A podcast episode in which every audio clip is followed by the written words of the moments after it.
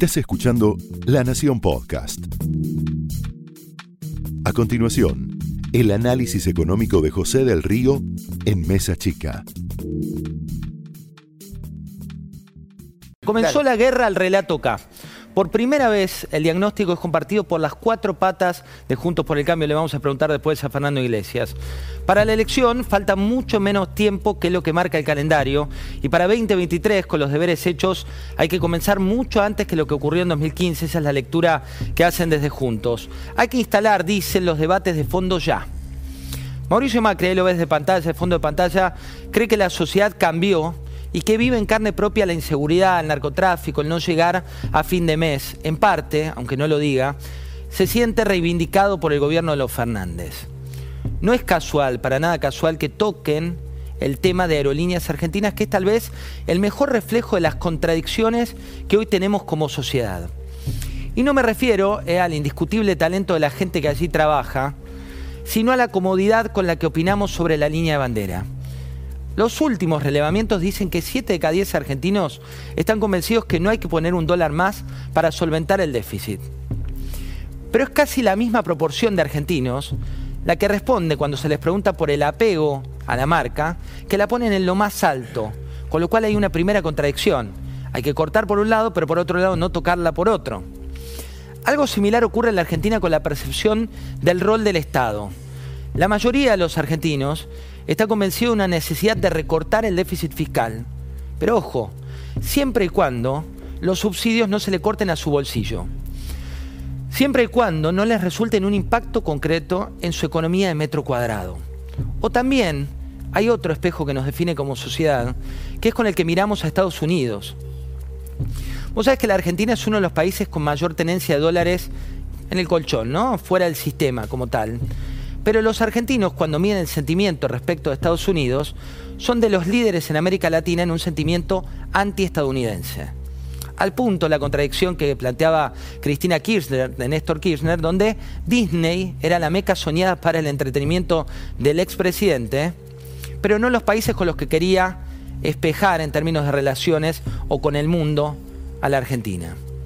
Estos debates que plantea Macri son un espejo también que hoy desvela nuestra sociedad.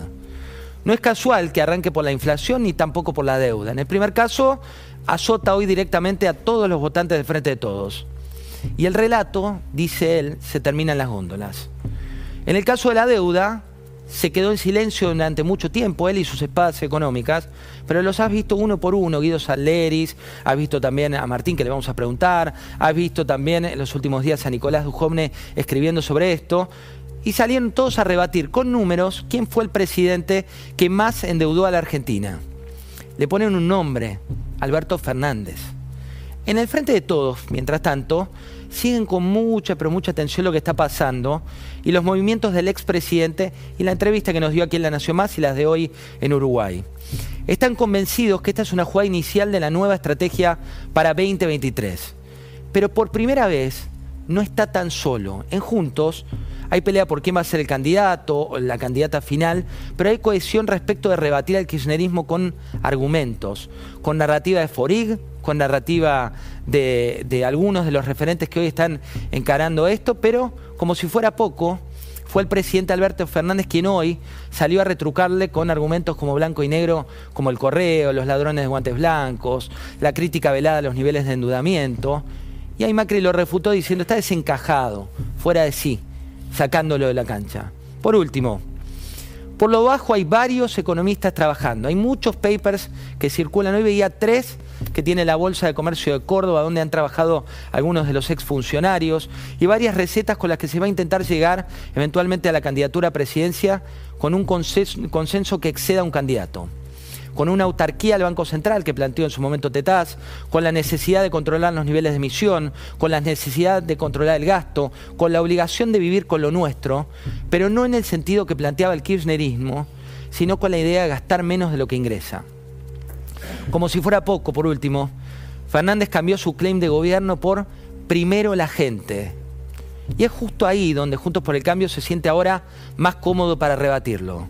La gestión de la pandemia, la pérdida de la escolaridad, el mal momento de imagen del gobierno hacen que el mensaje sea escuchado bastante más que antes por los ajenos que los propios. Y mientras tanto, nuestra sociedad, que entre sus contradicciones, espera una receta con menos placebo y más realidad. Esto fue el análisis económico de José del Río en Mesa Chica, un podcast exclusivo de La Nación.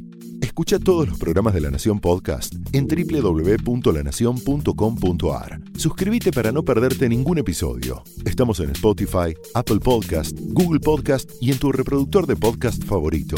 Seguí escuchando La Nación Podcast.